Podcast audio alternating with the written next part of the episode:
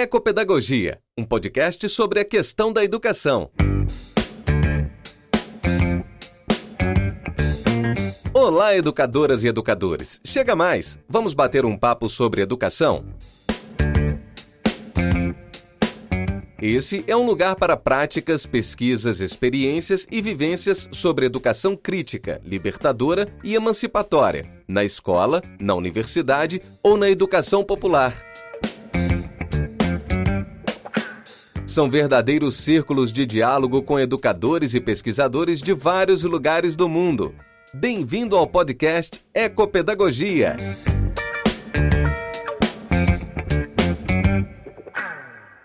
Boa noite, companheiros, boa noite, companheiras. Sejam todos e todas bem-vindos para mais uma quarta-feira, nesse dia 15 de setembro de 2021.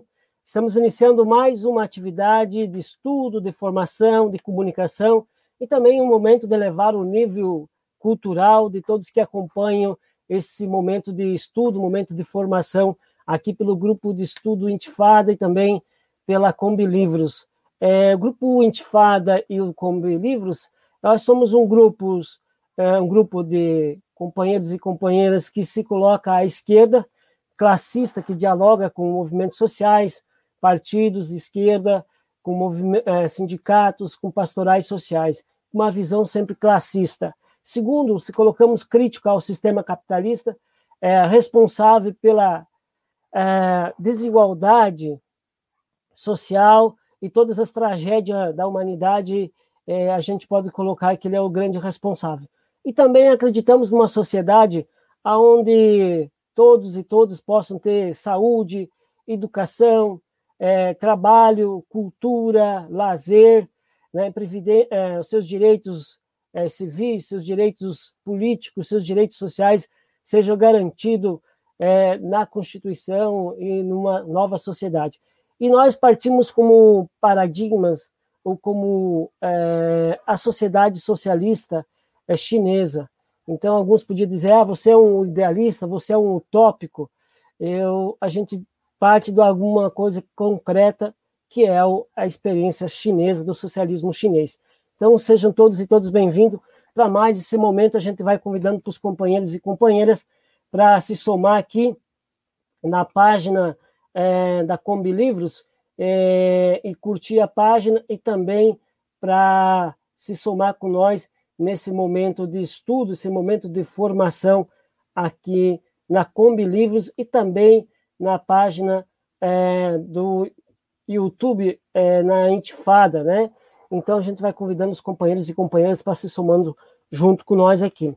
É, convidamos para vocês curtir a página e também para compartilhar.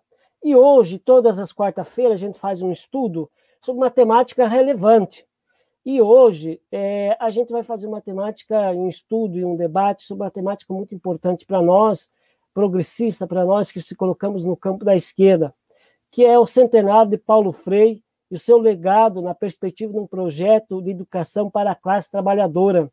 Dia 19 de setembro de 2020, é, 19 de setembro de 1921, em Recife, nasceu Paulo Freire, é um grande educador brasileiro, mas também com reconhecimento internacional.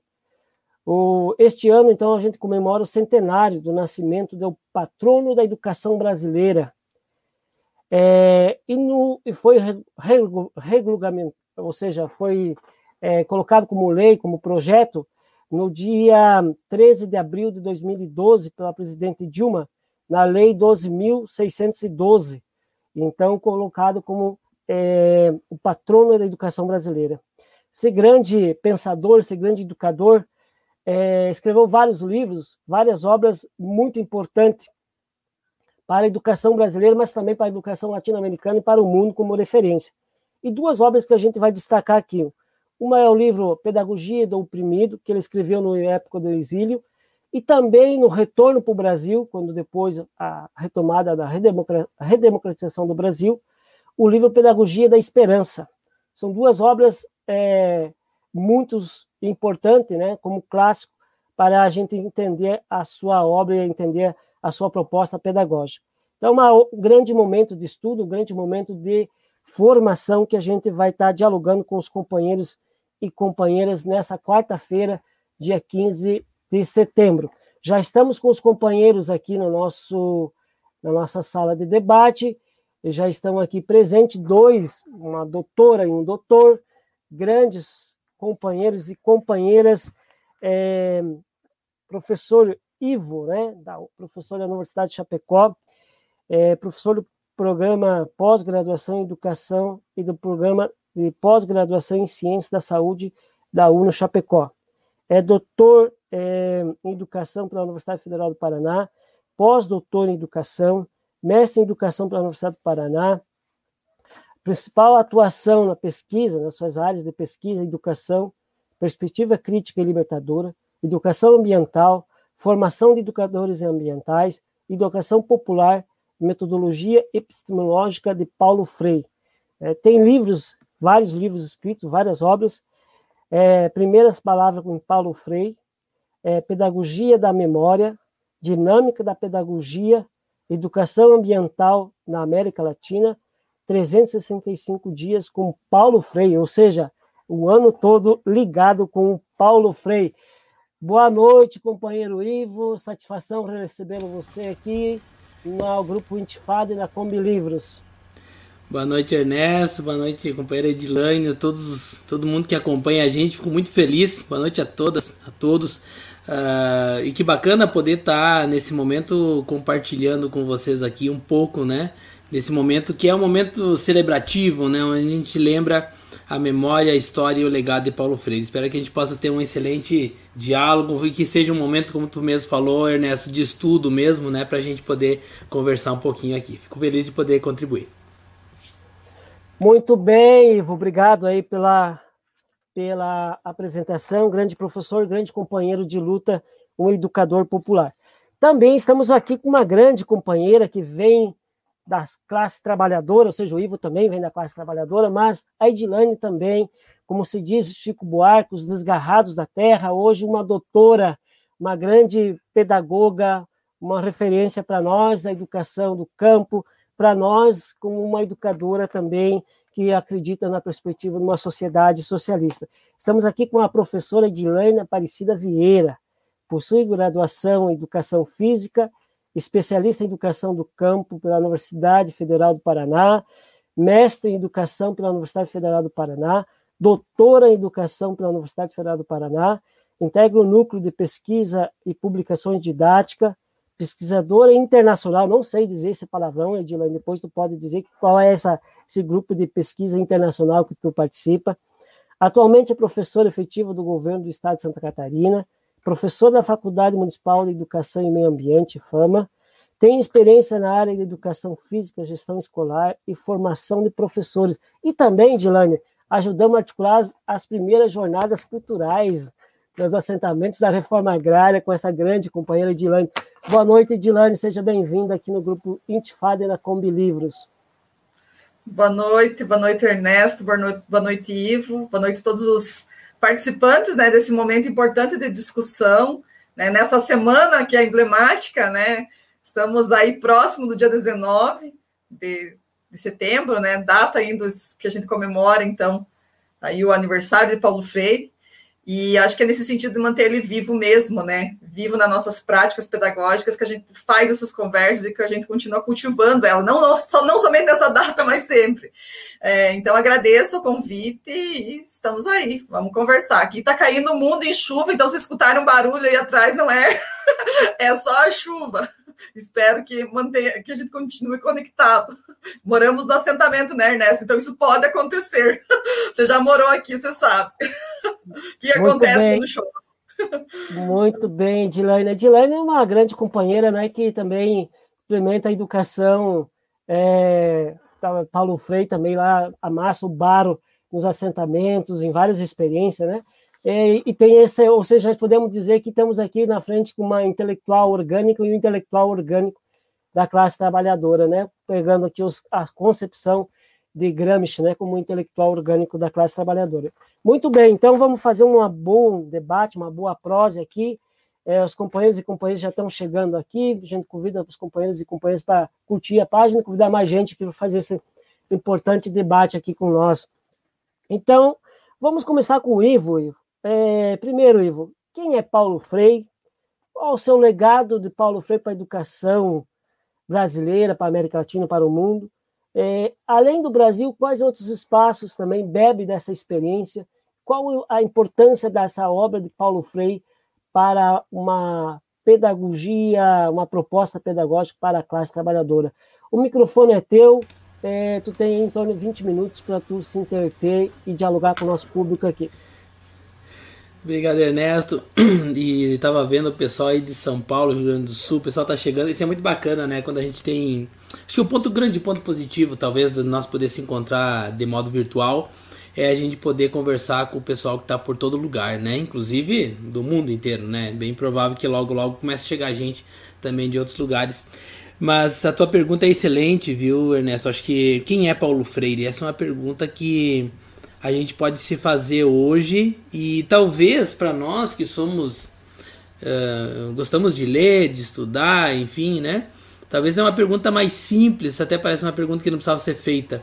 Mas nesse momento que nós estamos aí há cinco dias do centenário, na verdade quatro dias do centenário, é uma pergunta que precisa ser refeita, né? Para que a gente possa realmente uh, pensar um pouquinho para aí. Tá, eu já conheço, eu já sei quem é Paulo Freire, mas qual é a sua obra fundamental? Qual é o seu legado para a educação? Qual é a relação que a gente pode estabelecer entre o pensamento e o legado de Paulo Freire e a classe trabalhadora do campo e da cidade? Né? Como que a gente pode, assim, digamos, rechear a nossa prática, a nossa praxis pedagógica, político-pedagógica com o legado de Paulo Freire? E por isso essa pergunta me parece extremamente importante. Né? Uh, de modo geral, eu gosto sempre de contar de forma muito rápida a historinha do Paulo Freire, né? Você disse, Ernesto, Paulo Freire nasceu no Recife em 19 de setembro de 1921, por isso a gente comemora agora o centenário. É, e ele era, era filho de um militar, né? É, e de uma dona de casa. Então, assim, é, é, uma, é, um, é um retrato de um menino que nasce, né? Num, num bairro de Recife e, e tem um impacto profundo na vida da família a, a crise de 29, né?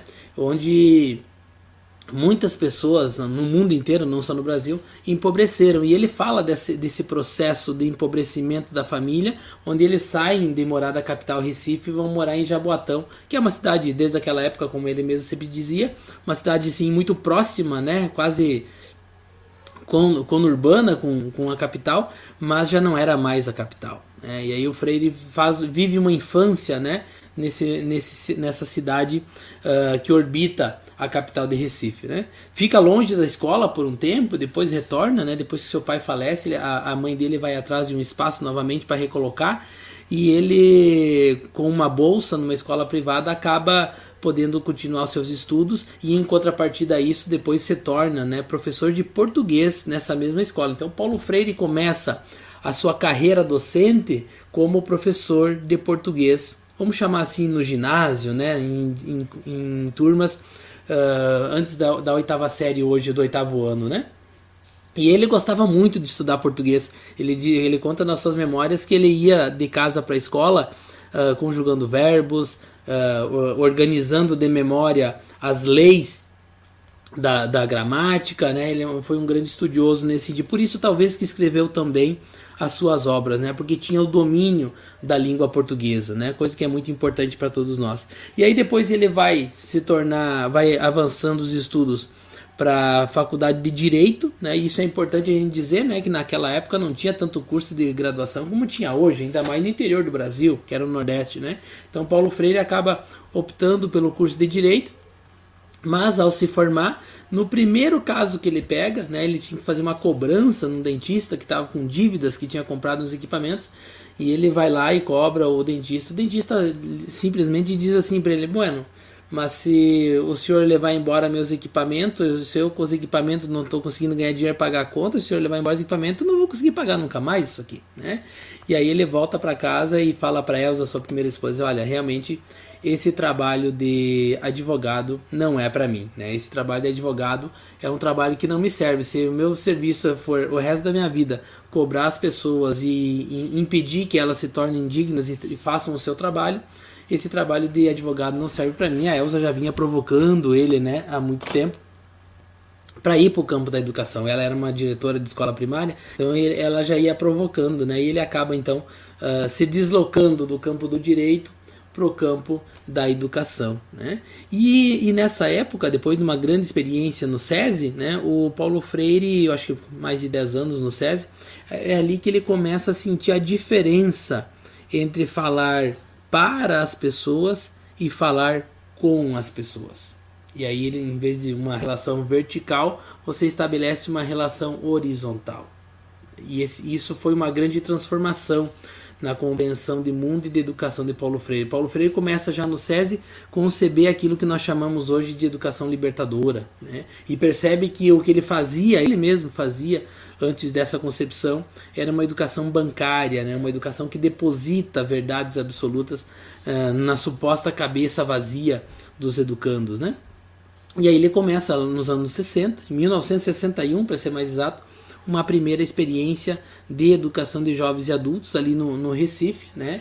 E no, no, movimento de educação de base, é, num, num, círculo de cultura né, do movimento de educação de base, ele faz essa experiência de alfabetização de adultos, que se torna conhecida, e depois tem o projeto maior, assim, mais relevante, em Angicos, no Rio Grande do Norte, em 1963.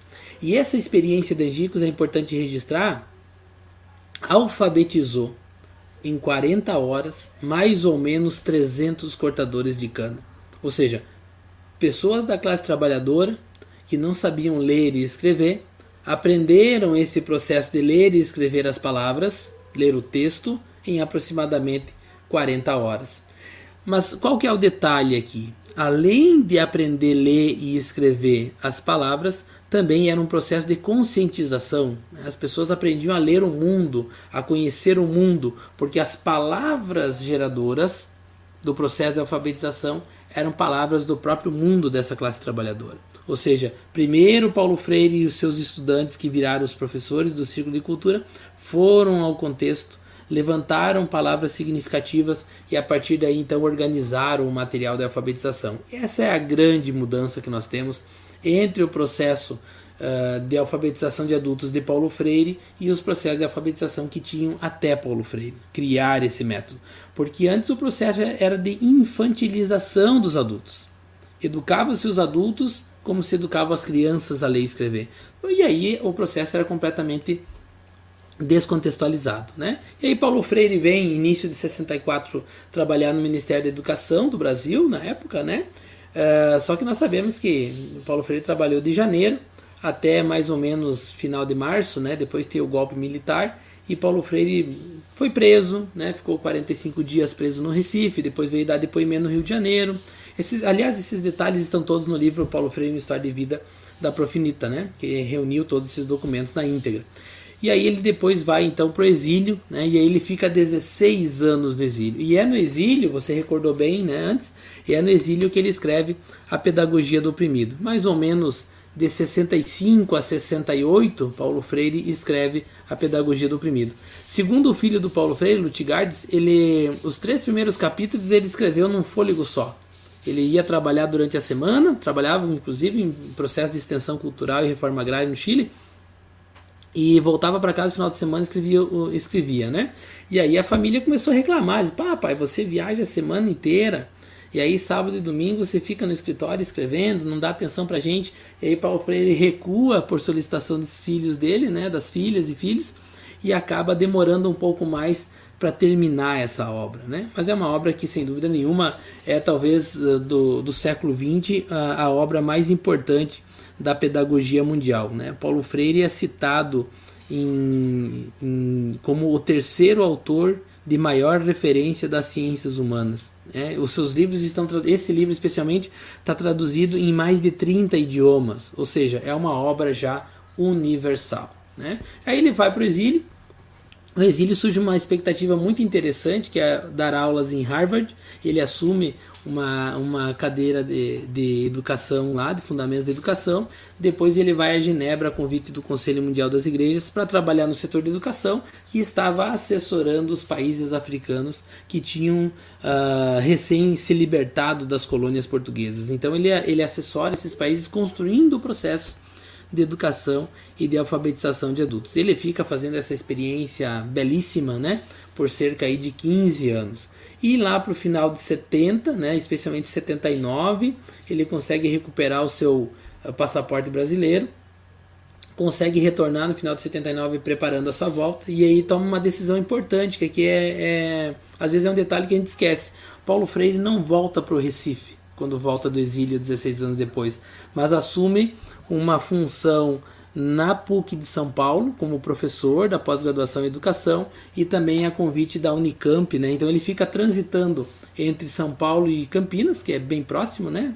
As duas universidades, e ele se torna então, por uma experiência inicial em Genebra, se torna professor universitário quando retorna ao Brasil. Né? E além de professor universitário, nós sabemos muito bem que aí no final dos anos 80 o Paulo Freire assume a Secretaria de Educação do Estado de São Paulo na época da vitória da companheira Luiz Irondina, né, que assume a Secretaria Municipal, a, a, a, a Prefeitura Municipal de, de, São Paulo, e Paulo Freire fica dois anos como secretário de Educação. Né? Ele mesmo disse quando ele assumiu, né, eu venho para ficar dois anos para organizar o trabalho, e depois ele precisava retornar. Né? Ele era convidado para muitas palestras no mundo todo, queria retornar também à academia, é, para produzir conhecimento. E nos anos 90, né, aí nós temos um Paulo Freire acadêmico, vamos chamar assim, não academicista, mas um Paulo Freire acadêmico, né?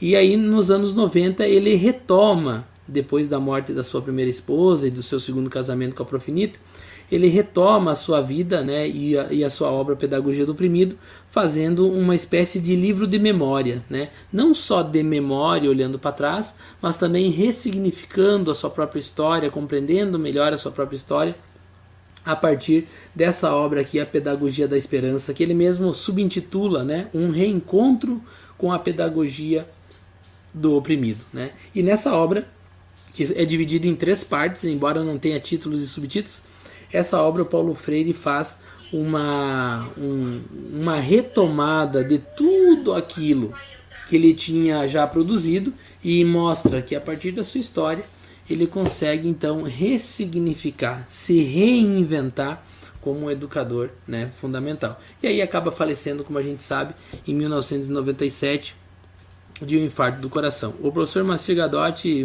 amigo dele por mais de 20 anos, ele disse assim uma vez para nós, né?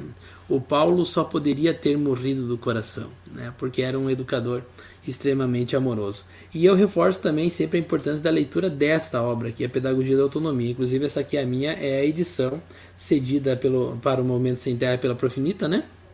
que é a obra, talvez, que a gente chama de a obra da maturidade do Paulo Freire. Né? Ele, ele reuniu, foi escrevendo essa obra e a prof. Angela Antunes do, do, Instituto Paulo Freire, que foi ajudou ele a fazer a versão final.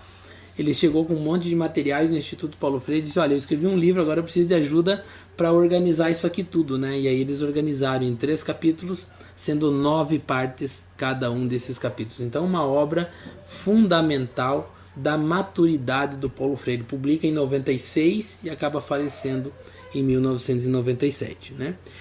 E aí, dentro, depois dessa trajetória toda, né, a pergunta talvez é bom. Agora a gente conhece a história de Freire, mas o que, que ele deixou para gente como legado pedagógico? Né? É importante que sim, não só saber a história, mas se ele escreveu esse livro, além desses três que eu mostrei, ele escreveu muitos outros, né? Eu tenho no mapeamento que tem por aí tem mais de 20 livros dele e dialogando com outros educadores importantes algumas coisas parecem que são conceitos que nós não podemos perder de vista. Tá? O primeiro deles é o conceito de oprimido, de oprimida. Né? O Freire, logo no começo da obra Pedagogia do Oprimido, ele diz para quem é essa obra. Quem são as pessoas que a quem ele dedica, né? E aí ele fala dos esfarrapados do mundo, dos condenados da terra, né? Ou seja, é uma, um livro que constrói uma possibilidade pedagógica dos oprimidos aprender sobre o seu mundo e poder, ao construir conhecimento a partir dele, avançar para a transformação desse mundo. Se nós temos a ideia do oprimido, nós temos já incutido nela dialeticamente a, a ideia de libertação. Só que esse processo de libertação, né, na percepção do Paulo Freire, vai acontecer pelo processo pedagógico. Né? Ou seja, a educação tem uma função fundamental nesse processo libertador. ou a gente entende a realidade, conhece ela em profundidade, ou a gente não tem condições de intervir na realidade. Por isso, a importância de partir do contexto concreto em que estamos inseridos para ser alfabetizado, ou no nosso caso da pós-alfabetização, nós sempre estudarmos o contexto que estamos inseridos para entender melhor essa realidade e para intervir nessa realidade. E aí, nesse sentido, a pedagogia do oprimido é a possibilidade de uma outra educação, e não a educação que aliena, que anestesia a consciência, que nos cega diante da realidade. A educação concebida por Paulo Freire é a superação daquilo que ele chamou de educação bancária. A educação não, não é mais uh, uma percepção do real e uma aceitação do real. Não é um espaço ou um lugar onde o professor fala sobre o mundo e eu vou me adaptando a esse mundo. A educação para Paulo Freire passa a ser o processo pelo qual educadores e educandos dialogam sobre o mundo concreto para construir alternativas para esse mundo, para construir a superação do mundo opressor, da realidade opressora para uma realidade e construindo nesse sentido, né, como protagonista da sua própria história, o, um mundo mais uh, libertador. Né? Então a educação se torna um ato gnosiológico, Paulo Freire falou. O que, que é isso? É, a educação se torna um ato do conhecimento. Educar é produzir conhecimento e não aprender o que o outro tem para me dizer. Né?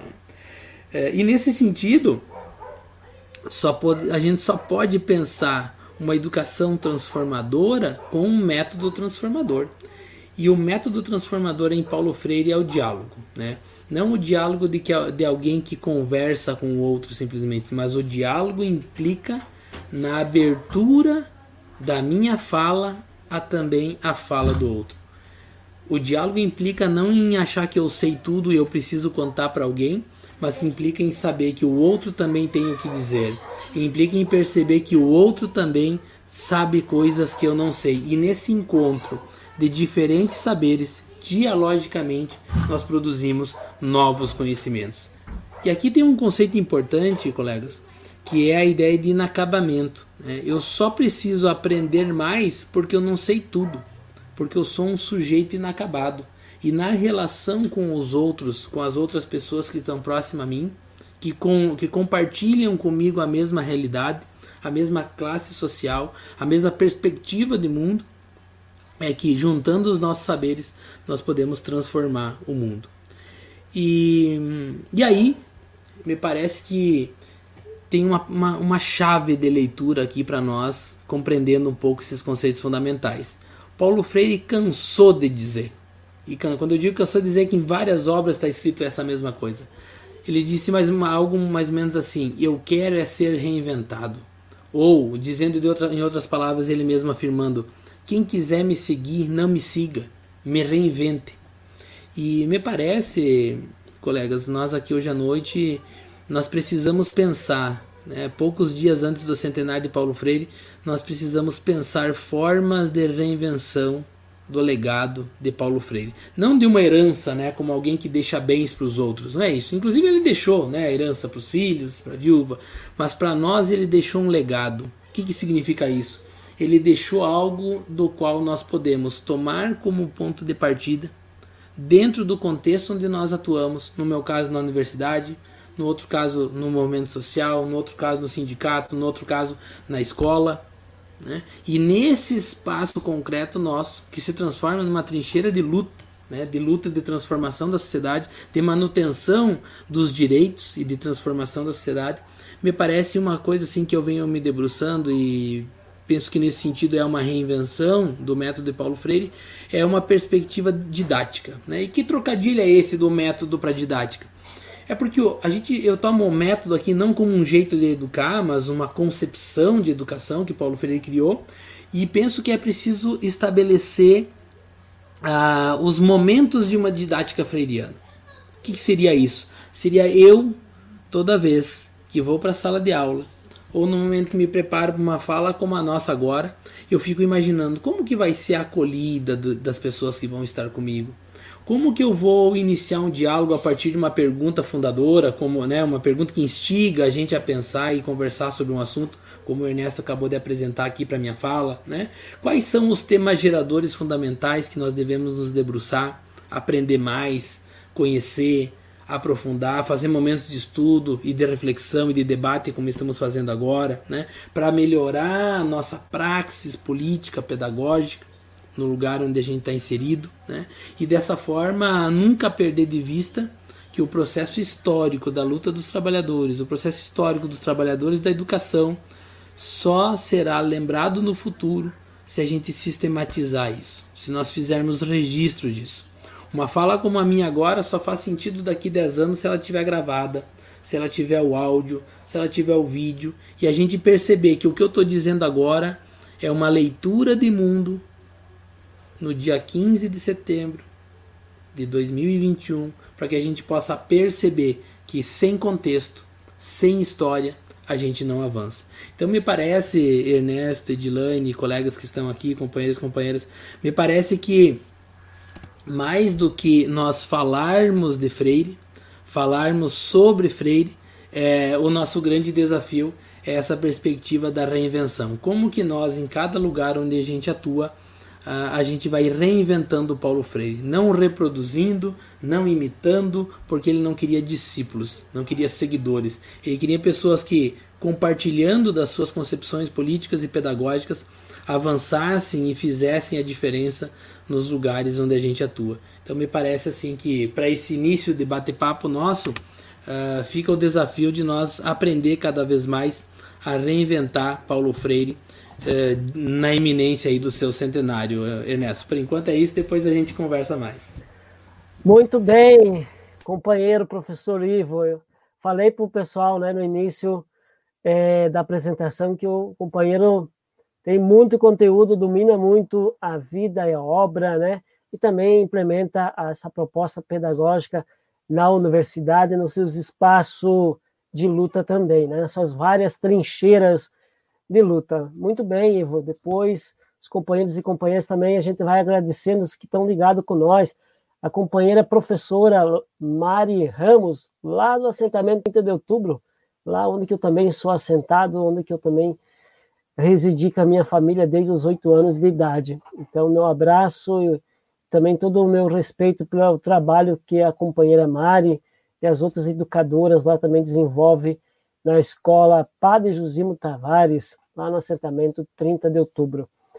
É, muito bem, e também aqui é, vários outros companheiros e companheiras, a companheira Helena dos Santos, que também está acompanhando, que é uma professora, Obrigado aí pela presença. E a gente vai registrando aqui a presença de vários outros companheiros e companheiras do decorrer do processo.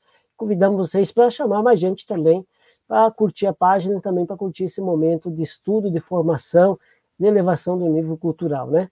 É, vamos ouvir então a companheira lá do assentamento José Maria, doutora em educação, Edilane Vieira, companheira, com a seguinte questão, Edilane. É, o que a educação do campo contribui para o projeto de educação para a classe trabalhadora. Ela tem contribuição, ela, nós temos uma experiência já desenvolvida no campo, com o povo no meio rural, com o povo quilombola, os ribeirinhos, os indígenas, é, e também o que é essa educação do campo, né? Então, o microfone é teu, fique à vontade, e tu tem 20 minutos para tu se divertir aí com o pessoal que vai se interagindo aqui também com as questões no Facebook também no YouTube. O microfone é teu, companheiro. Tá certo.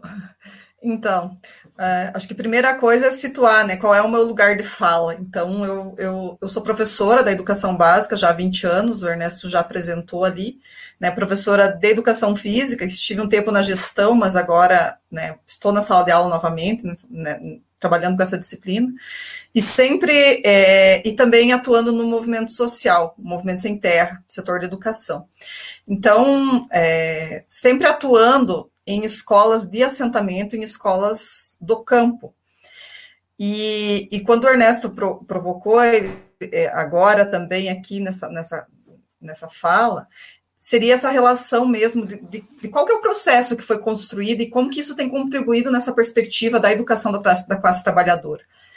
E aí eu, eu, eu procurei aqui também trazer algum, alguns elementos do ponto de vista da educação para pensar também nessa relação com Paulo Freire. Porque, por conta do próprio centenário, né? E porque pensar que o, o Paulo Freire, com a sua pedagogia, né? A, pedagogia do oprimido, mas também a educação popular, ele está na base da educação do campo e especificamente dentro da educação do movimento sem terra. O movimento sem terra hoje ele não, ele não, não trata especificamente só de Paulo Freire, dialoga com outras pedagogias, mas, mas está ali, né? E justamente nesse sentido que o Ivo vai provocando a gente de dizer, olha, é preciso atualizar esse pensamento, é preciso é, é, é, reinventar esse, é, essa, esses, esses escritos, é, essas questões que foram trabalhadas pelo Paulo Freire. Então, eu gostaria aqui de destacar, dentro dessa relação, pensando aí essa proposta de educação para a classe trabalhadora e na relação com o Paulo Freire, em dois aspectos. Bem rapidamente aqui, por conta também do tempo, né? É, e por que, que eu faço a opção de também fazer essa relação com o Paulo Freire? Primeiro, por conta da própria temática, certo? De, e, e, também por ser relevante, né? A importância de discutirmos ele, né? Um dos educadores aí mais emblemáticos, né? O Ivo vai falando um pouco da história. E, e no contexto nacional, internacional, esse reconhecimento desse grande educador. Né? E aí pensar que é, nos escritos, né, que vai dialogando entre teoria e prática, mas também procurando enfatizar essa formação do ser humano, né? Não apenas no sentido de aprender a formação dessas letras e números, mas compreender o mundo. Então ele segue sendo para nós uma referência, né, para todos aqueles que se identificam com uma educação aí dentro de uma perspectiva progressista. Então acho que esse é o primeiro aspecto. O segundo, justamente por essa relação né, do Paulo Freire com os movimentos sociais, que é da onde vai vir a educação do campo, né? Então, quer dizer, e aí eu vou destacar sim o Movimento Sem Terra, porque é ali que eu tenho atuado durante os 20 anos, então eu não consigo falar de outro lugar, senão do lugar onde a gente tem atuado e contribuído de alguma forma. Então, nesse sentido, a gente vai destacar a presença do Paulo Freire, é, olhando do ponto de vista dos movimentos sociais, tanto na educação formal, mas também na educação não formal. Né? E especialmente do ponto de vista, e quando eu falo da educação não formal, eu estou falando lá dos nossos programas de formação. Né? Então, quer dizer, há um conjunto de, de questões ali nos quais a gente percebe a presença né, dos ensinamentos, sim, mas dessa perspectiva aí é, freiriana. É, então, para o Movimento Sem Terra, que foi um movimento social que surge lá na década de 60, 70, como resultado de outros movimentos né, de luta pela terra, contestado aqui no Sul, para ser mais, mais precisamente, quer dizer, havia, um, e nesse período, na década de 70, havia esse processo de a discussão de redemocratização do próprio país, as questões ali que envolvia nesse contexto, a gente pensar e olhar para a história, a questão da anistia dos perseguidos políticos, pensando lá a, a a, o, o, período militar, né? também a, todas as disputas no sentido das de greves urbanas ur, e também do campo, mas das diretas já, desse rompimento aí da queda da, da, ditadura militar. Então, na década de 70, que é quando o movimento surge, ele tem esse contexto. E o movimento sem terra, que vai sendo constituído, a gente tem aí a década de 80 como a marca assim, para o seu nascimento, lá em Cascavel, no Paraná, em 84, mas para dizer assim, o movimento sem terra e esse movimento que surge ali, é, envolvia diferentes necessidades. Então, o fato de você pensar uma reunião, um encontro, né, de militantes, de líderes, ele, a gente percebia, né, e a gente olha hoje para a história e percebe ali a presença do Paulo Freire, porque o que estava presente ali não era a, a, ele em si ou a própria, mas era isso que o, que o Ivo traz, a questão do método, é o método utilizado no sentido da articulação da base. Então, quer dizer, conhecer essa realidade, ouvir as necessidades do povo, né, discutir as ocupações de terra, né, como uma alternativa aí para pro problemas sociais. Então, estava presente ali o espírito de organização coletiva, né, dos grupos é, de sem terra, que constituía essa organização ali no sentido da ocupação da terra, sim, mas da formação. É, e eu acho que é essa as questões que a gente pode perceber. Quer dizer, estava ali o Paulo Freire, né, alimentando essa experiência, a esperança desse povo. Então, quer dizer, a, a, a sua pedagogia, ela também inspirou na formação teórica dos militantes e desses agentes que ajudaram a construir esse grande movimento social que é reconhecido hoje nacional e internacionalmente. Então, quer dizer, ali nas conversas, em vários momentos, a gente poderia perceber ali a pedagogia do oprimido, ou outros clássicos, né, que foram sendo citados aqui, própria extensão ou comunicação, mas enfim, então textos que esse especificamente, né, que foi escrito lá pensando na, na, na reforma agrária chilena, mas que no Brasil também foi utilizado no, pelo movimento sem terra, para inspirar, sim, para dar vida, para dar luz para esse movimento que estava aqui também construindo né, os seus passos. Então, é, e o outro, então, quer dizer, isso pensando na educação é, não formal. E na educação formal, que é o lugar onde, e esse aspecto que o Ernesto pede para a gente falar um pouco mais aqui, é, especialmente dentro da educação do campo, a gente vai perceber sim a presença dele, né? Porque, veja, dentro das escolas, por exemplo, eu tudo uma escola de assentamento. E a pedagogia do movimento, que é uma das nossas. Uh, que a gente segue os princípios, né? Ela vai dialogar com a pedagogia socialista, por exemplo, né, lá do período russo, 1917 1931, mas que vem junto nesse que traz ali a questão do processo de auto-organização dos estudantes, especialmente, né, que é uma, uma forma que a gente tem utilizado muito nas nossas escolas, mas também a construção aí é, dessa educação popular, né, de pensar essa escola como um espaço de vida, um, um, espaço de transformação social, que tem a base aí na educação freiriana. Então, as obras de Paulo Freire, elas permitem para a gente perceber é, essa configuração, que está presente lá nos nossos PPPs, por exemplo, da nossa escola, os projetos políticos e pedagógicos da escola, princípios como a emancipação humana, né, o sentido político, plural da educação, esse aspecto coletivo que a gente sempre prima também dentro dos nossos movimentos sociais, que vai relacionando aí com a auto-organização, com um processo e com uma gestão também democrática, né? A questão do, do, ponto de vista também de pensar a, a, nós, enquanto seres históricos, né? os seres humanos, e pensar esses alunos como um sujeito de história, mas também na relação com a cultura, com a ética, enfim. É, então, a gente pode dizer assim que essa riqueza das concepções freirianas na educação, ela está relacionada aí entre os vários aspectos aí que permeiam essa educação. É, o próprio Paulo Freire vai dizer, né, que e acho que esse é um dos, dos aspectos que, que, olhando para a escola, a gente pode perceber né, a presença de Freire, né, no sentido de que ninguém educa ninguém, né, tem tão pouco, né, as pessoas educam se, se é, que as pessoas se, se, educam em comunhão, mediatizadas pelo mundo. Então, quer dizer, há um aspecto aqui que a gente conserva dentro das escolas e que a gente percebe a vida, então, e a atualidade do Paulo Freire dentro desses espaços. E se a gente fosse pensar ali nas obras que o próprio Ivo vai trazendo, a Pedagogia da Autonomia, que foi a última obra escrita por ele, em 96, ele vai, e que, e que nela ele vai retomando é, aspectos das outras obras, mas não no sentido de repeti-las. Ele mesmo, nesse livro, ele vai dizer, olha, as próprias ideias se transformam. Então, todo o conhecimento ele é inacabado, né? O ser humano ele é inconcluso. Então, quer dizer, ele retoma sim, mas sempre com um outro olhar. E nós, quando lemos a obra, acabamos de fazer um estudo na escola, um estudo né, no nosso grupo de estudo sobre a pedagogia da autonomia, e aí nós brincava assim, nossa, parece que ele está falando para nós, sabe? Falando comigo. A professora dizia, olha, parece que ele está falando comigo, sabe? Porque, de fato, assim, pra, acho que isso representa isso que o, o Ivo coloca como demanda, né? Quer dizer, essa atualidade desse pensamento. Então, eu acho que para nós, e, e, claro, e nessa obra específica, na simplicidade da, da, das palavras, do jeito que ele vai dando os exemplos, né? E ele vai discutindo questões que são polêmicas ainda hoje dentro das escolas, por isso que o professor vai dizer, olha, parece que ele está falando agora comigo, né?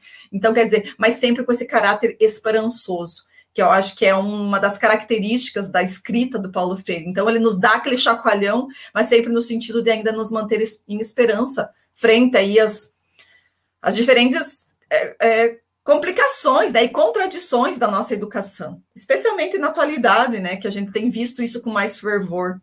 Enfim, então essas questões, elas estão na escola, elas se ocupam, né, é, dentro das escolas que se ocupam numa perspectiva crítica, claro, e aí a gente inclui as escolas nossas, essas que estão localizadas em espaços de assentamento, e que estão registradas, acima de tudo, nos seus projetos políticos pedagógicos. Então, quer dizer, há uma prática, mas também há uma teoria sendo produzida dentro das escolas e se ocupando dos documentos legais também.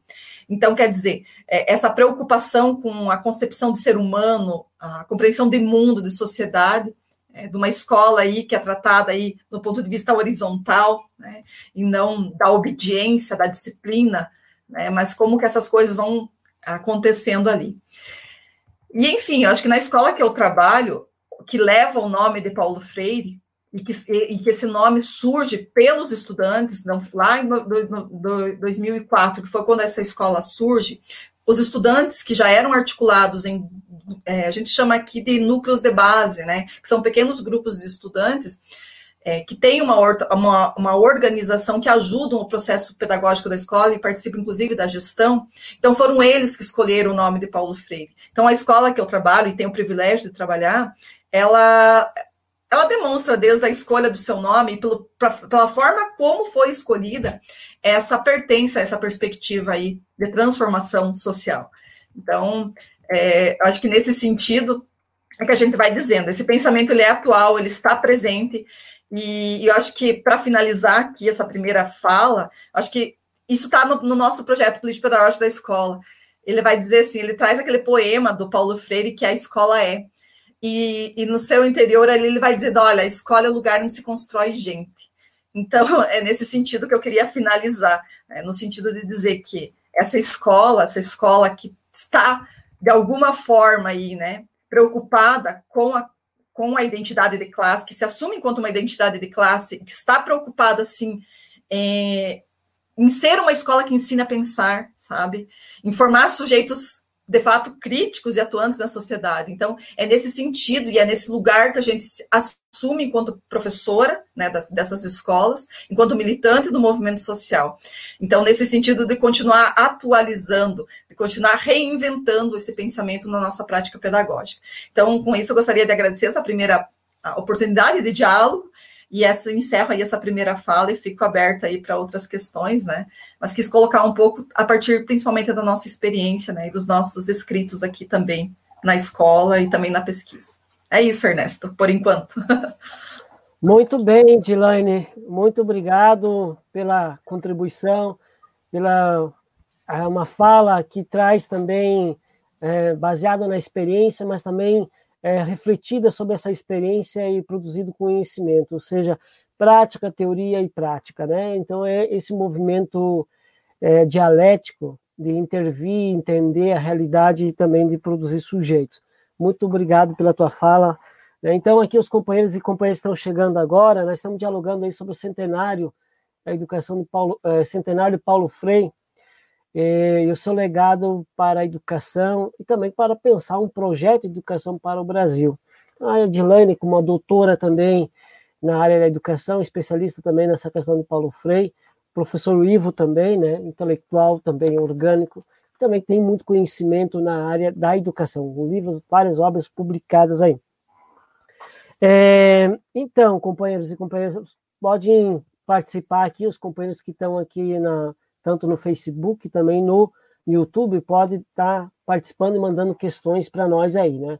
Então é um orgulho a gente estar tá dialogando sobre o centenário desse grande pensador, desse grande revolucionário, né, que pegou a educação como um instrumento e uma ferramenta de emancipação e de empoderamento da classe trabalhadora, né?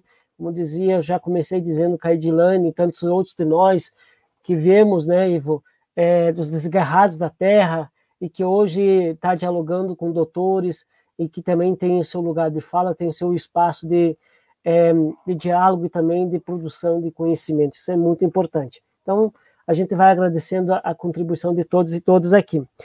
É, então, eu vou dialogando aqui, até que o pessoal faz pergunta, eu vou colocando algumas questões aqui para nós tentar é, estabelecer a próxima rodada de debate aqui.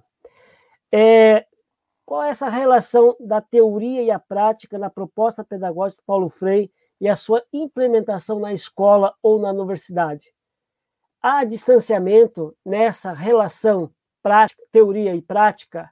Como é que é esse movimento dialético aí na implementação dessa proposta, né? Porque há alguns críticos, ah, uma coisa é você idealizar, outra coisa é você implementar. Então temos aqui com dois, como eu disse, dois intelectuais orgânicos que faz essa proposta pedagógica. Então, como é que é esse movimento de fazer essa implementação na prática nas nossas escolas? Quais são os limites né, que a gente também esbalha dentro dessa próprio Estado, dentro dessa regularização, dessa constituição desse Estado burguês que nós vivenciamos? Segundo, Um, qual a contribuição de Paulo Freire para a educação pública? É, terceiro, é, um pouco o que, que, seria essa educação é, emancipadora?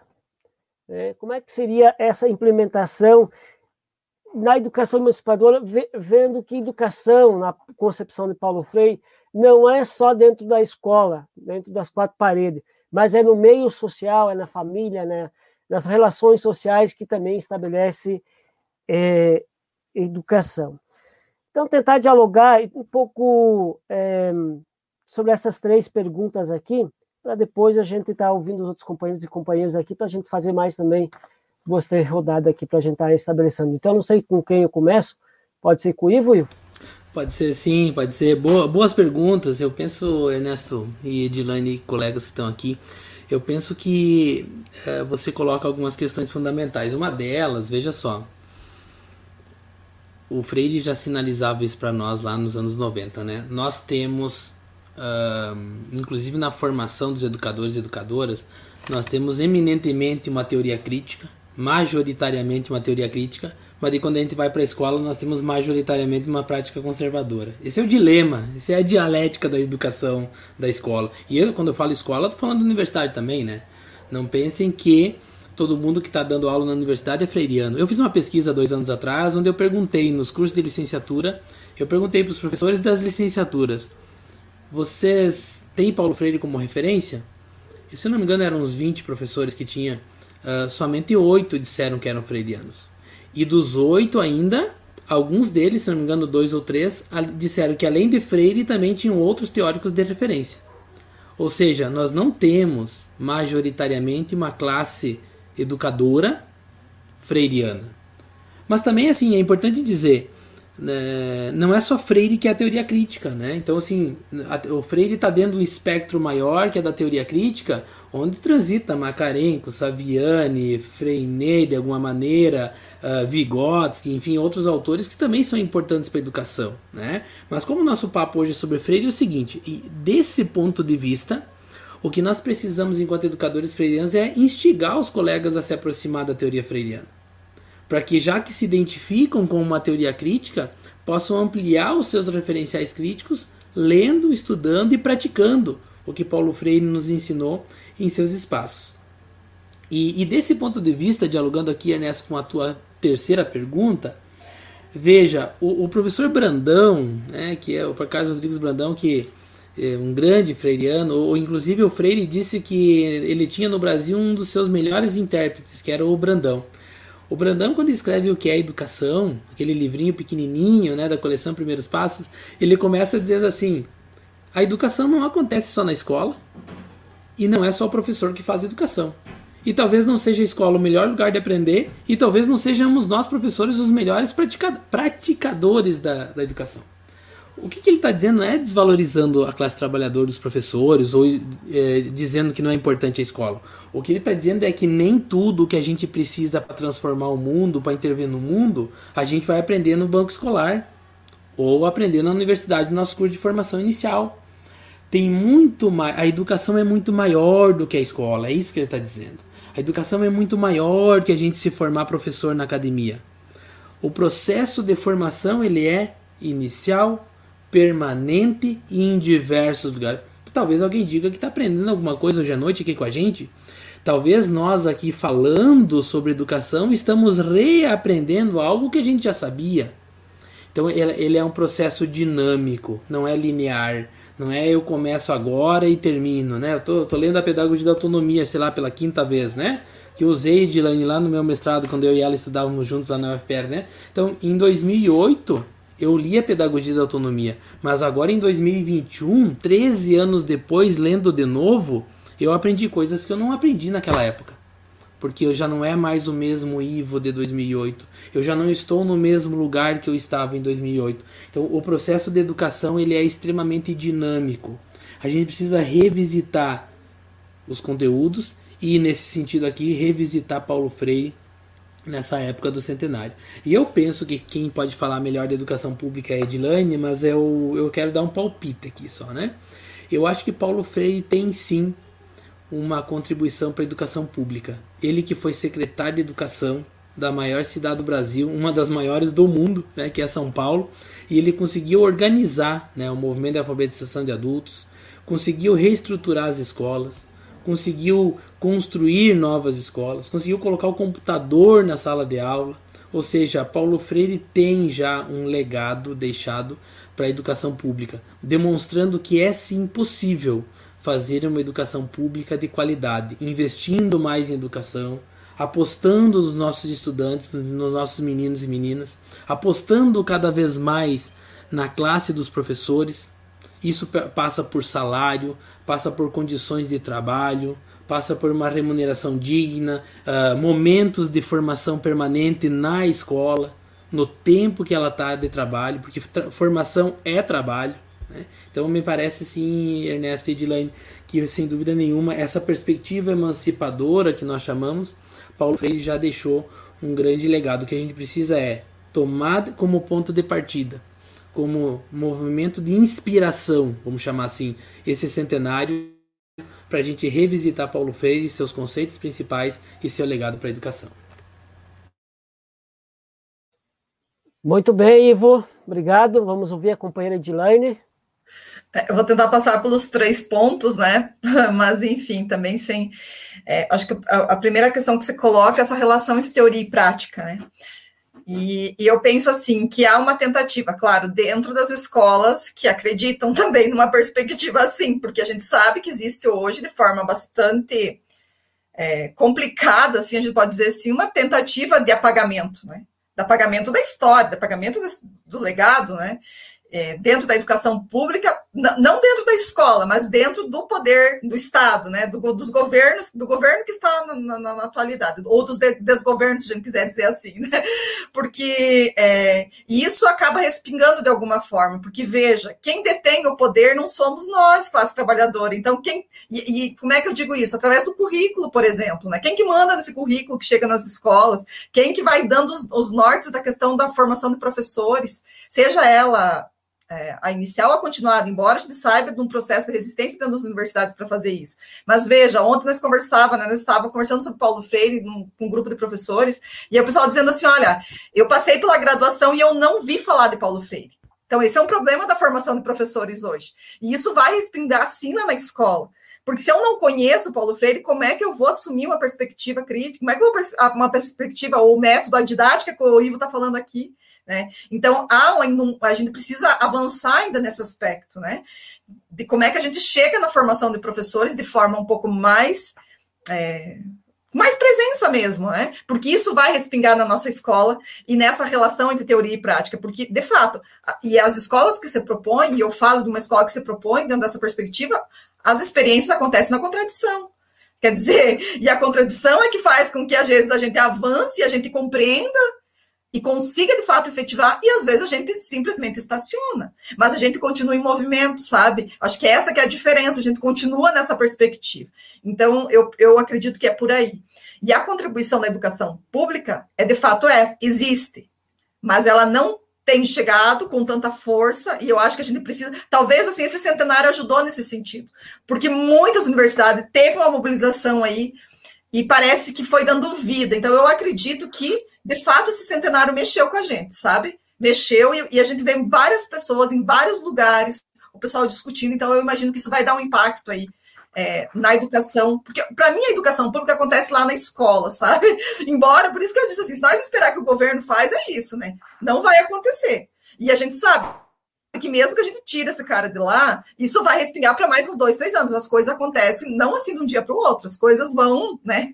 Ela tem um processo. Então, me parece que com a formação de professores, talvez é uma estratégia que é legal e que a gente, talvez, nesse centenário, de ter avançado nesse sentido. É o meu pensamento. Não sou estudiosa, eu estou apenas na escola nesse momento e penso que por aí, talvez. E essa questão da emancipação que o Ernesto coloca, é... porque veja, né? O que, é pensar essa emancipação humana quando você está pensando dentro da escola, dentro da educação básica? Porque, assim, de forma geral, o que, as escolas fazem? Né? pela sua concepção tradicional, que está ali concebida, que está ali, né, tentando ser hegemônica e a gente tentando fazer a, contradição acontecer e as coisas né, não acontecerem na, na, linha que parece que vai da história, né? mas não é essa história é feita por nós também, por todos nós, né, da classe trabalhadora também. Mas o que eu quero dizer assim, é, é centrado no cognitivo, sabe? E a gente precisa entender esse ser humano com essas múltiplas dimensões, ele está ali do ponto de vista cultural. E como é que a gente trabalha isso na escola? Dentro de uma perspectiva que vai amarrando a gente dentro de uma, uma escola quadradinha. Então, as, é sempre um desafio, sabe? Para mim, assim, a palavra é contradição, sabe, Ernesto? Para responder tuas três perguntas. As coisas estão acontecendo, mas sempre nesse, nessa tensão mesmo e no conflito porque a coisa não está dada e não vai ser fácil, então é, é um trabalho de resistência também. Né? Desculpa, me alonguei, talvez confundi um pouco, mas é eu quero dizer essas coisas que têm a ver mesmo com a nossa, com aquilo que a gente sente enquanto professor também da escola. Né? Muito bem, não, Edilene? Perfeito, tanto o Ivo como a Edilene. Muito bem, vamos dando sequência aqui, também agradecendo a companheira Cristina, lá de Camboriú, que está acompanhando nós, é, Edilane e, e, Ivo, a Cristina é uma verdadeira semeadora de livros. Ela compra livros aqui, agora ela comprou vários do Marighella e fica distribuindo São Paulo, Porto Alegre, Florianópolis, para vários lugares. E para companheiros e companheiras, ó, a militância é uma grande incentivadora, né, que através da literatura pode ser um instrumento também pedagógico e revolucionário, né, principalmente para nós da classe trabalhadora. Então, aquele abraço, Cristina. Você é uma professora também, né? É, faz um trabalho agora também no sítio, no campo, produz alimento, mas também é uma grande semeadora de livros, na, pegando a frase de Castro Alves, poeta Castro Alves, é, é, bendito aquele que semeia livros e faz o povo pensar. A Cristina é uma dessas que também faz esse exercício é, cotidianamente, todo mês faz a quantidade, distribui a quantidade de livros para um, um grupo de militantes e assim por diante. Muito bem, é, dando sequência aqui, então a gente vai agradecendo a companhia de todos os companheiros e companheiras é, é, que estão participando e contribuindo com nós. Muito grato, muito obrigado. E a gente também já está anunciando que mês de setembro a gente vai anunciar aí junto com a Centenário Paulo Frei, é, junto com a Primavera também, né? Vamos chamar Primavera Literária, uma coleção de livros do Paulo Freire, Saviani, Florestan Fernandes, é, sobre educação, e a gente vai estar tá, uh, divulgando aqui também com desconto na Combi Livros também. Então a gente agradece todos os companheiros e companheiras que acompanham nós aqui. É, também a companheira Patrícia Zanton, que está lá em Abelardo Luz, obrigado, companheira. Já vou colocar a tua questão aqui também. Obrigado pela companhia. É, então, é, Edilane Ivo, segunda questão aqui, é, por que, Paulo Freire, nesse momento, está é, tá sendo tanto combatido pela direita? Não é só Paulo Freire, a educação e a ciência. É, e ciência e educação também é luta de classe? Também está em disputa? Porque parece que em algum senso comum por parte de certas pessoas que estão no próprio campo nosso da esquerda, que me angustia, que parece que todo mundo que tem acesso à educação já vem, já por si só já deve ser um revolucionário. Aí eu digo, olha, é, eu compreendendo aí é, na história da humanidade, o primeiro cara que vai pensar uma nova proposta de educação há 200 anos foi Marx. Ou, ou seja, praticamente quase dois mil anos de história, isso seja pegar a Europa, ela foi com um pensamento é, da classe dominante, né? E então assim, é, queria que você desenvolvesse um pouco melhor essa questão aí. Por que, que ciência, educação, Paulo Freire nesse momento está sendo tanto combatido? Nesse momento, principalmente no Brasil, mas no mundo todo. E que essa forma de proposta pedagógica não é, de, é, não é doutrinar, não é colocar todo mundo dentro de uma caixinha e todo mundo tem que ser forma, uh, formatado dentro de uma concepção de mundo.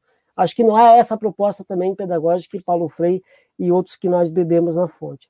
Então, essa é a primeira questão. É, segundo, é, qual a contribuição, dialogando com o momento que nós estamos vivendo também, qual a contribuição de Paulo Freire para o momento que estamos vivendo na relação entre diálogo e a problematização. Me parece que nós estamos vivendo um impasse. Ivo e Edilane, eu fico angustiado quando a gente vai dialogar nos bairros, ou a própria universidade, ou próprias reuniões. Em, eu fui fazer um, uma, um debate aqui numa comunidade aqui em, em Chapecó. É, você tem que ter muito cuidado para usar certas palavras que já é taxado como comunista, como esquerdista, como petista. Como... Me parece que a gente está vivendo um momento de dificuldade de estabelecer um diálogo. Então, ou seja, Paulo Freire elaborou uma proposta, inclusive escreveu livros, né, sobre a questão do, da problematização, que é uma das, dos seus pilares e a contradição que a Dilane coloca, e tanto o Ivo. Mas me parece que aqui está uma chave central para nós, enquanto progressista, que estamos vivendo esse momento tão difícil, né, tão difícil de dialogar sobre democracia, dialogar sobre as várias questões. Né? Tu tenta, como diz assim, Dom Eder Câmara, se você diz que é, tu dá comida para os pobres, chama você de santo. Se você pergunta por que, que os pobres passam fome, te chama de comunista. Então nós estamos vivendo é, um passe, parece que a humanidade vive esse momento de dificuldade de diálogo, de estabelecer um processo, no mínimo, de respeito, né? para tentar construir conhecimento e ciência também constrói com, respeitando a diversidade. E por último aqui, é uma questão aqui que é problemática aqui no, na concepção de Paulo Freire. Paulo Freire bebeu na fonte no marxismo, no, no cristianismo? Qual é essa relação de Paulo Freire com, com a proposta, ou seja, assim, pegando que nós também, enquanto progressistas, bebemos na fonte da teologia da libertação? Qual é essa relação? Ele tem uma relação dialética entre marxismo e, Paulo, e o cristianismo? Então, essa é uma outra questão também. Então, acho que tá bom aqui, e aí a gente vai fazer a próxima. Posso começar com a Edilane agora, Ivo? Edilane. Então, é, eu acho que as, as, as, perguntas que você coloca ali, especialmente as duas primeiras, elas têm a ver com essa questão do conhecimento, né? O conhecimento incomoda, né? O acesso ao conhecimento, ele incomoda. Acho que desde Paulo Freire até agora é isso, né? Claro que lá, de fato, ensinar as letras, de estar trabalhando com a alfabetização lá, lá anterior à ditadura militar, né? Isso incomodava. Quer dizer, porque ao ensinar as letras, você ensina o mundo também, porque dentro da perspectiva que eu coloco é isso, não é só as letras, mas tem uma, uma, as outras relações. E hoje é a mesma coisa, né? Claro, sendo atualizada, me parece que é um pouco isso. Então, quer dizer, é muito, é muito conteúdo nos livros, diz o nosso presidente, né? É muito escrita nos livros. Veja bem, né? É, lugar de, tem muita gente na universidade. Então, quer dizer, olha, é, um, é uma perspectiva que eles acreditam, né? De fato é isso, isso incomoda. Então, me parece que todos os processos que, tá, que a gente está vivendo hoje é por isso, né? O conhecimento não deve ser para todos dentro da perspectiva deles, né?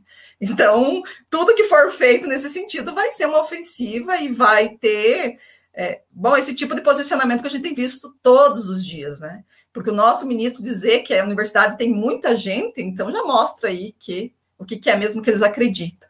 Então, me parece que a gente tem lutas, muitas lutas para serem lutadas, né? Como a gente diz, porque é, há uma tendência de que isso, por mais que a gente resista, que a gente lute, mas a, a, a, é, tem se espalhado de certa forma e tem ganhado aí, principalmente através das, das mídias sociais, né? A gente sabe que isso. Nós conversamos essa semana na escola, na escola que é nossa, dos assentamentos sobre Paulo Freire, porque justamente o nome da nossa escola, estamos no centenário, e sabe quando você. E não é de maldade, assim, mas às vezes algum aluno fala alguma coisa. Da onde que vem isso, gente? Nós temos uma mídia aí que trabalha todo, todo articulado para o modelo. Então, quer dizer, daqui a pouco, claro, a gente está ali fazendo também o contraponto nas escolas, mas isso em escolas que estão abertas, estão colocando as questões. Então, você vai fazendo o contraponto, você vai construindo. Mas em quantas escolas que esse debate não chega, sabe? Em quantos espaços, não só escola, né? Outros tipos de socialização. Nossos, nossos jovens, nossos adultos, nossas crianças se socializam em diferentes espaços, é na igreja, é lá na comunidade, é no jogo de bola, né? é, é na, na, nas redes sociais, e todos esses espaços está tendo debate, sabe? É isso que você coloca, o debate está sendo colocado ali. Mas é isso, né? Às vezes me parece que tem sido mais forte o outro lado do que o nosso, sabe? E, e quem está fazendo o contraponto? fazendo esse contraponto. Então é um desafio e talvez é um limite, talvez é da minha percepção aqui, do, das formas que eu tenho visto, mas de forma geral com, a, com as comunidades, né, para além das nossas, sabe? Para além das nossas, qual que é o debate que está sendo hegemônico mesmo? Então me parece que a gente tem aí, aí um, grandes desafios, sabe? E nessa questão que você coloca ali do, do marxismo com o Paulo Freire, eu vou deixar para o Ivo, sabe? Eu acho que sim, né? Inclusive, ele fala em algum, algum momento né, na, na obra dele, né? Mas eu vou deixar para o Ivo responder para mim não falar besteira aqui. eu sei que ele tem mais propriedade aí, né? Tem mais caminho aí. Mas é isso, que está ali, né? A gente sabe que está ali, mas ele vai saber explicar melhor. Legal, Edilene. Sabe que uh, eu já tive a oportunidade de ir três ou quatro vezes no Instituto Paulo Freire em São Paulo e, e, lá tem a mesa do Freire que ele trabalhava. Ele trouxe inclusive essa mesa da Suíça, né? Porque ele gostava daquela mesa. E é uma mesa muito simples, dois cavaletes, uma tábua em cima. E, e nessa mesa tem num canto o Cristo e no outro canto tem Lenin. Então assim, se, se há alguma dúvida, né, de que Paulo Freire tem herança marxista, pode esquecer já, não, não há dúvida, né? O Freire, inclusive, disse mais de uma vez abertamente: Eu sou um socialista democrático. Né? E ele ressalta ainda, Ernesto Edilane e colegas, que o problema do socialismo não foi o socialismo na Europa. O problema foi a moldura autoritária em que o socialismo se realizou, com seus limites, né? que todo sistema de governo ou de sociedade tem. E o problema do capitalismo é a moldura democrática que ele está inserido. Porque se você tira essas duas molduras, nós temos um excelente socialismo, e se tira a moldura democrática do capitalismo, nós temos um péssimo sistema. Então, de, desse ponto de vista, uh, o, o, Paulo Freire era um humanista. Né? De, o, o, problema talvez seja, Ernesto, dizer que Paulo Freire era só marxista. Esse seria o problema. Porque Paulo Freire não é um, o herdeiro do, simplesmente do Marx. Ele é centralmente herdeiro do Marx, ressignificando o que o próprio Marx disse, traduzindo isso para o campo da educação, progressista e libertadora. Ele mesmo vai dizer na pedagogia da autonomia eu não acho que o motor que, a, que a luta de classe não seja um motor da história. Eu só não acho que é o único motor da história. Então ele vai tentando avançar nesse sentido. Esse é o grande desafio. E eu acho que ele faz o que ele mesmo dizia dele, né? Reinventar Marx, assim como ele pedia para nós reinventarmos ele mesmo. Então, sem dúvida, e claro, ele se dizia é, uma vez ele foi numa, numa comunidade eclesial de base na, na periferia de São Paulo e ele disse assim, para o espanto de todo mundo: Eu, antes de tudo, sou um teólogo. Ele disse assim, e o pessoal assim, como assim teólogo? De onde é que vem? Tu estudou teologia onde, né, para dizer isso, né?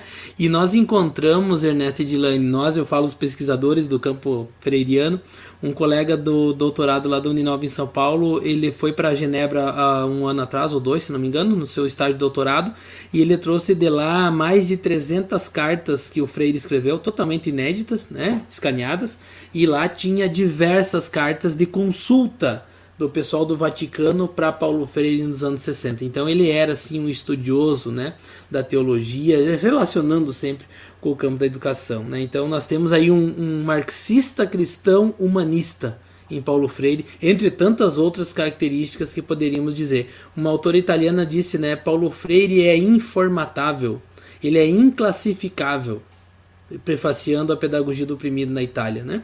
Então assim, um, um, autor inclassificável não significa que é porque ele era eclético e falava de tudo.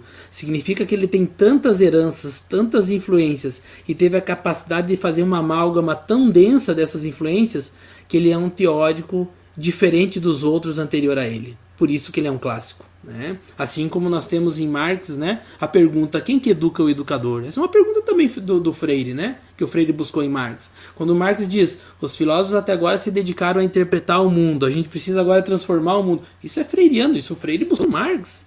E eu ouso dizer que o título Pedagogia do Oprimido o Freire buscou naquela nota de rodapé do Manifesto Comunista, né? da luta de classe, e em resumo, os oprimidos e oprimidos.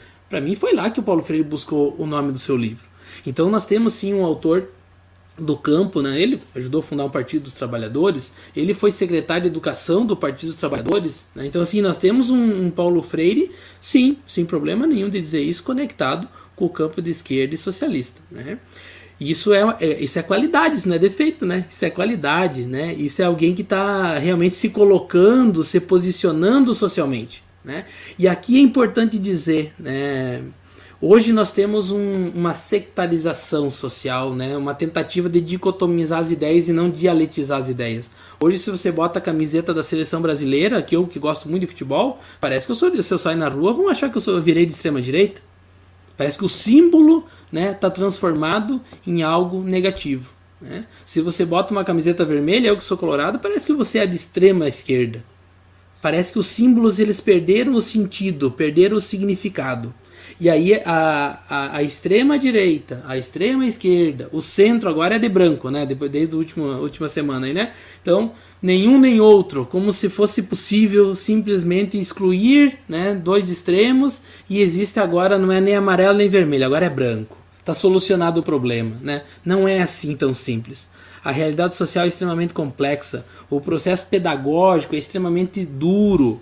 A palavra que você usava antes, Edilene, é disputa é luta, é conflito, porque os direitos da classe trabalhadora não caem do céu.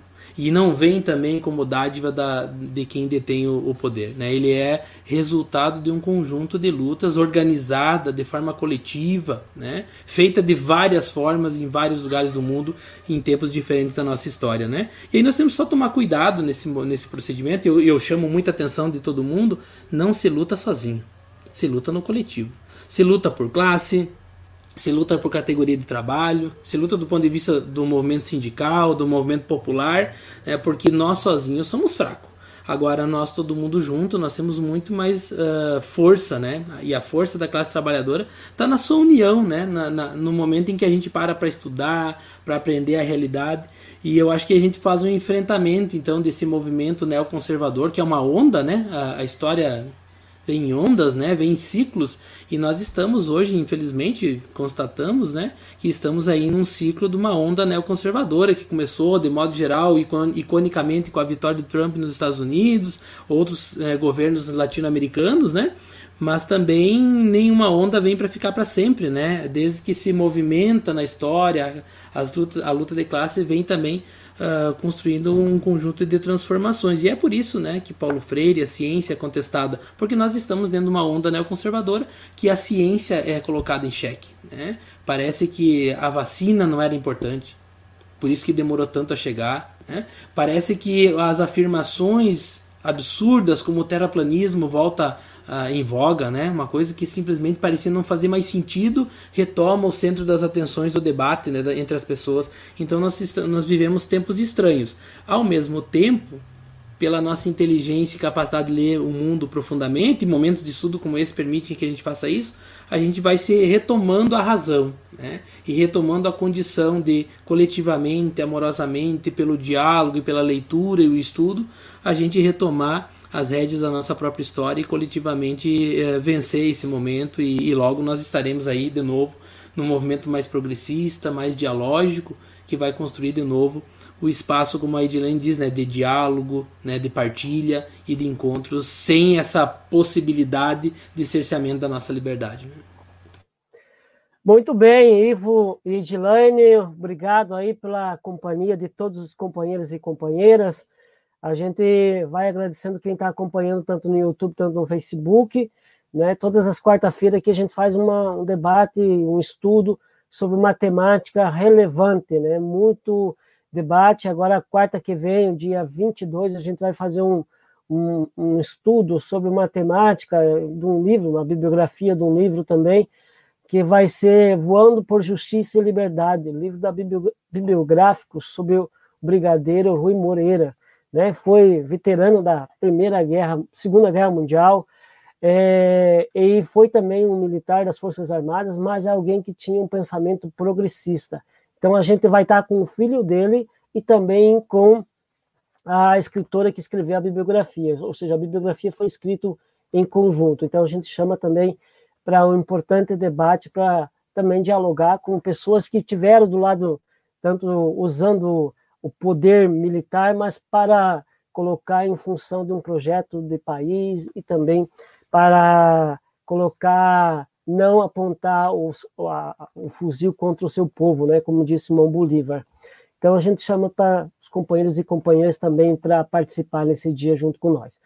Vamos ver as questões aqui. A Patrícia Zanton está dando os parabéns, a Andrea, a, a Helena, Cristina, a companheira Mari, lá do assentamento 30 de outubro, é, a Marta, a, vários, a companheira Lorena, a companheira Neuza, lá de São Paulo, nos acompanhando. Vamos ver aqui companheiro Herman, professor Herman também nos coloca uma questão importante. Parabéns pela temática, amigos. Sempre importante trazer o mestre Freire para o diálogo. Tive prazer de participar sendo organizador de uma obra sobre Paulo Freire, junto com o professor Ivo. Se eu não me engano, é o livro Ivo, aqui eu tenho Pedagogia livro. da Memória. Para, é isso Pedag... mesmo, Herman. Isso mesmo. Em memória aos 20 anos da passagem de Freire lá em 2017. Bem lembrado, Herman. Um grande abraço, meu amigo aí. Muito bem. É, companheira Cristina aqui mais uma vez. Graças por essa noite rica de conhecimento. Ou seja, né, é esperado, né? Temos aqui uma doutora e um doutor, ou seja, dois é, intelectuais orgânicos da classe trabalhadora. Muito bem, vamos chegando agora para a gente, é, por conclusão da nossa atividade, mas chamamos todos os companheiros e companheiras para também ficar com nós até o final. Mas, assim, dialogando com o livro Pedagogia da Esperança, nesse momento tão difícil né, que nós estamos vivendo, é, é preciso esperançar, é preciso acreditar. É, o que seria um projeto de educação para a classe trabalhadora? Quais seriam os pilares? Quais são os seus alicerces? Qual seria a sua base? Já vocês já colocaram aqui algumas questões. E também, companheiros e companheiras, eu gostaria que vocês colocassem indicações de livros e de filmes. É, nós temos aqui como um lema no nosso debate que sempre é preciso indicar mais bons livros, ouvir mais boas músicas, ouvir ou ler um bom livro, ter momentos de convivência, para a gente combater o pão e circo, porque o pão e circo também não é só a direita que faz. Tem muita gente da esquerda que também faz o movimento pão e circo também para o povo, né? como dizia Maquiavel. Então, acho que é importante esses momentos de estudo aqui para nós, junto com nós, a gente para levar o nível cultural, levar o, novo, o nível de formação é, das pessoas, principalmente da classe trabalhadora, né? E, então, vocês indica, indicavam, podem indicar, filmes e livros também sobre essa temática, né? Eu já vou indicando aqui, é, tem esse livro aqui, que é o livro do, deixa eu, eu colocar mais, eu mais grande aqui, deixa eu ver aqui, esse livro, é, A História do Menino que Lia o Mundo, que é, é baseado no Paulo Freire, né? É Carlos Rodrigues Brandão, importante livro, para também indicação de referência bibliográfica. Tem é, Pedagogia da, da, Autonomia, né, que o professor é, Ivo já indicou, a Edilane também. Então, também tem esse livro. Tem um livro que está é, Pedagogia da Esperança, né, que também é de Paulo Freire. E tem um livro que é da expressão popular, que é Vida e Obra de Paulo Freire, esse livro também é muito importante, né, para indicação de leituras. E tem um outro aqui também que é da editora. Ah, não me lembro o nome da editora aqui, mas é esse livro aqui, é, Leituras de Paulo Freire, né? Contribuições para o Debate Pedagógico Contemporâneo. Bem interessante. E também tem vários outros livros aqui do Saviani, né? Então a gente já indicamos aqui que é, nós vamos fazer a Primavera Literária, com várias indicações de livros de Saviane, Florestan Fernandes, Paulo Frei, e com um desconto de 20% aqui na Combi Livros. Vamos trazer então aqui a Edilane e o Ivo para as suas colocações finais e a sua mensagem final também para todos os companheiros e companheiras que acompanharam nós aqui durante esse dia 15 de de setembro, comemorando o centenário de Paulo Freire. E também que vocês poderiam indicar, né, nesse centenário de Paulo Freire, está é, tá sendo realizado muitas atividades. Então, vocês poderiam destacar alguma, algum evento, algum ato, alguma atividade que está sendo organizado aí no centenário de Paulo Freire. É, começo com quem? Quem quer iniciar? Fica à vontade aí. Posso, Edilane? Então, Uh, eu quero convidar todo mundo do dia 19 ao dia 25 de setembro, que começa então domingo, todo dia às 20 horas. Uh, já é o quinto ano seguido que eu faço a Semana Paulo Freire, né, em homenagem aí ao nosso educador de referência. Então começa dia 19 às 20 horas e esse ano nós temos uh, nesse, é uma semana, né? Então são sete dias de, de dura mais ou menos uma hora a nossa conversa online. Basta seguir o canal TV Livrologia, tanto no, no, no Facebook quanto no YouTube onde a gente vai estar tá lá falando com grandes educadores do Brasil, né? O professor Afonso Escoculha da Paraíba na, no dia 19. Nós vamos conversar com a professora Lilian Contreiras, que foi secretária do Paulo Freire por muito tempo, né? Ela vai estar tá dialogando com a gente. A Liana Borges, que é uma educadora que vem coordenando o Café com Paulo Freire a nível latino-americano. Ah, a professora Fernanda sobre cartas pedagógicas, o meu grande amigo Jason Mafra sobre ecopedagogia e no final a gente encerra, meu irmão e eu, Ivânio, a gente vai fazer uma fala sobre Paulo Freire, legado e reinvenção do seu centenário. Então vai lá, TV Livrologia, procura no, no Facebook ou no YouTube e acompanha do dia 19 ao dia 25, sempre às 20 horas. E também, né, Ernesto, os meus livros que, eu, que você citou no começo, todos os meus livros, sem exceção, estão gratuitos para download na internet. Né? Então, se você entrar em livrologia.com.br, você vai lá em loja ou download, está lá gratuito para você baixar. Né? E nesse tempo aqui de, de leituras que a gente faz, né? eu gostaria de indicar especialmente esse aqui, que é o Paulo Freire Método e Didática, que é um livro onde a gente faz uma introdução a Paulo Freire, sua história, vida e obras, e também essa perspectiva da reinvenção que eu chamei hoje de didática freiriana totalmente gratuito para download na íntegra. Acho que é uma forma também, né? Encerro dizendo isso, de a gente dar uma devolutiva de tudo aquilo que a gente vem recebendo e a gente vai dando em troca aqui, vai compartilhando com os colegas aí, os educadores e educadoras. E agradecer, Ernesto, mais uma vez o convite, né? Quem quiser seguir a gente nas redes sociais, acompanhar Instagram, Facebook, YouTube, então a gente vai seguindo, dialogando. E te agradeço a oportunidade de poder falar um pouco mais sobre o que a gente, o que a gente vem produzindo, estudando e poder divulgar Paulo Freire mais uma vez. Obrigado e é um prazer sempre estar com a colega Edilane, que a gente já compartilhou tanto aí na época do doutorado e só faz sentido, né, Edilane, poder fazer doutorado em universidade pública se depois a gente pode dar uma devolutiva, né, para a classe dos educadores e para a luta social, para a transformação da sociedade. Então, fico agradecido mais uma vez poder dialogar com vocês dois, grandes amigos aqui, né, nesse momento. Um grande abraço a todo mundo. Sou Ivo, é, só uma indicação que a Patrícia está pedindo, aonde que consegue encontrar teus livros?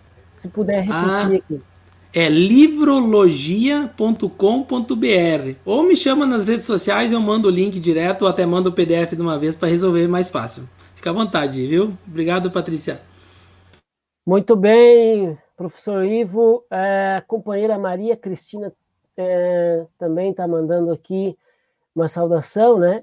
É, ela é espanhola, se não me engano, é cubana, se não me engano, e ela é da escola latino-americana, da Universidade Latino-Americana a UNILA, né?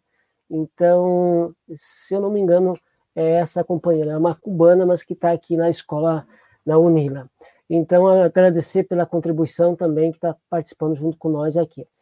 É, o microfone é teu. Então, também, é, acho que vocês falaram de todos, óbvio, tinha, tinha uma pilha aqui de livros, mas eles foram todos já citados, eu só lembrei desse daqui também, que é a Ação Cultural para a Liberdade e outros escritos também do Paulo Freire, para também contribuir aí com a indicação. E queria também, como a, como a gente falou da, das, da, dessa relação aí do Paulo Freire também lá com os assentamentos, com a experiência da escola da educação do campo, queria socializar também esse livro aqui, que ele vai tratar das pesquisas em escolas de assentamentos de Santa Catarina, tá? É uma, uma coletânea organizada pelo setor de educação do Movimento Sem Terra, que traz aí experiências nossas de pesquisadores, educadores dos movimentos sociais, tá? Então, só para socializar também. E eu acho que agradecer essa oportunidade de diálogo, né? Estar aqui com o Ernesto, companheiro de longa data, né, Ernesto? E também com o Ivo, desde a UFPR, a gente continua aí sempre com esses laços, né? Que são de amizade, sim, mas que são de profissionalismo, que são de, de, de pertença à mesma luta. Então, nesse sentido, acho que é sempre bom conversar, foi muito gratificante esse espaço de diálogo. Mais uma vez agradecer, agradecer a participação também das pessoas lá no YouTube, no, no Facebook. É, Edilane, na escola vocês estão fazendo, só para a questão para ah, centenário, É, na verdade, a escola, então, a gente está. Só que acaba sendo atividades mais internas, né? Na, no dia 23, nós temos um círculo de cultura com os estudantes do ensino médio. Então, para tentar também colocar essa questão do método, né? E como é que isso, de fato, se vivencia na prática.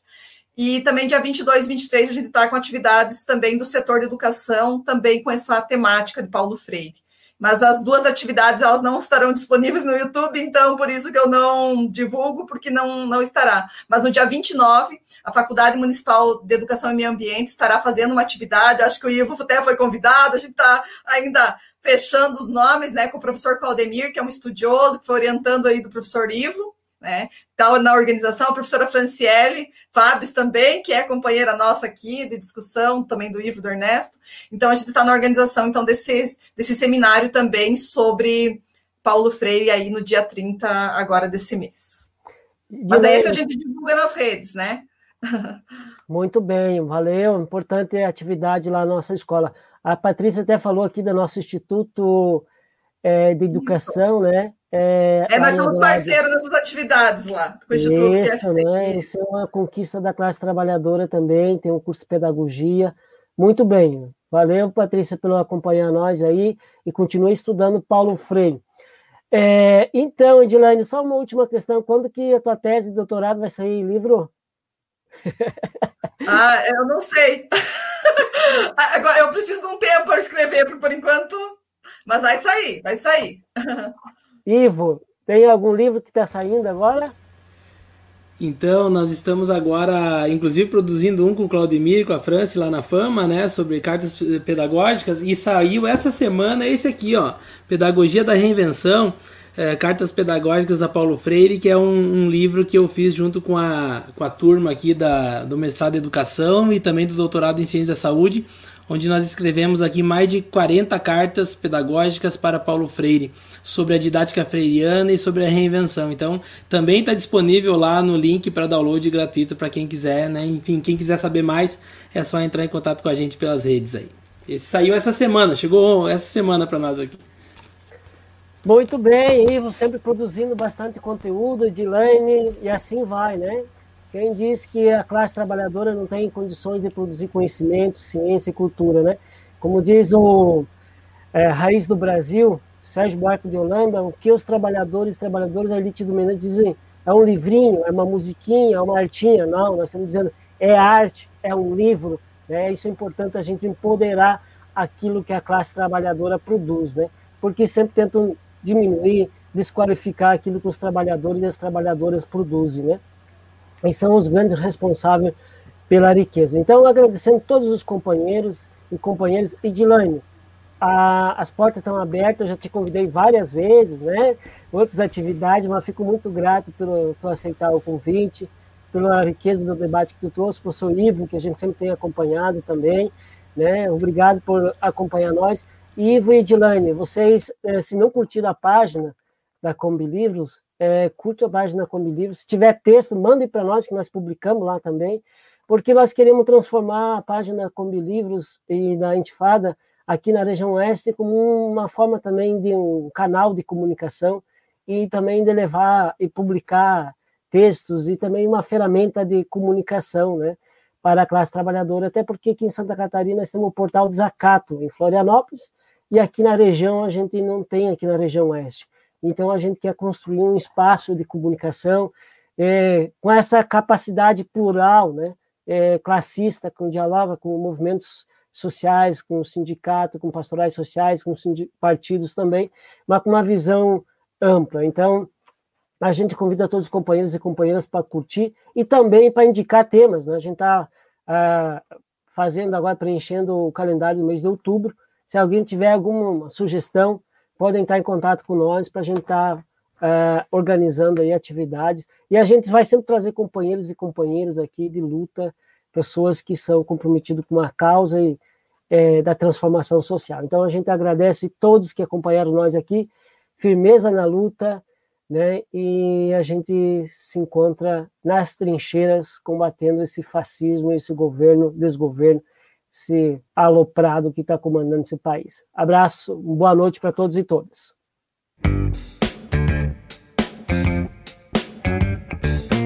Você acabou de ouvir mais um podcast Ecopedagogia. Para ter acesso aos vídeos das entrevistas e outros conteúdos exclusivos, visite o canal TV Ecopedagogia no YouTube. Até a próxima!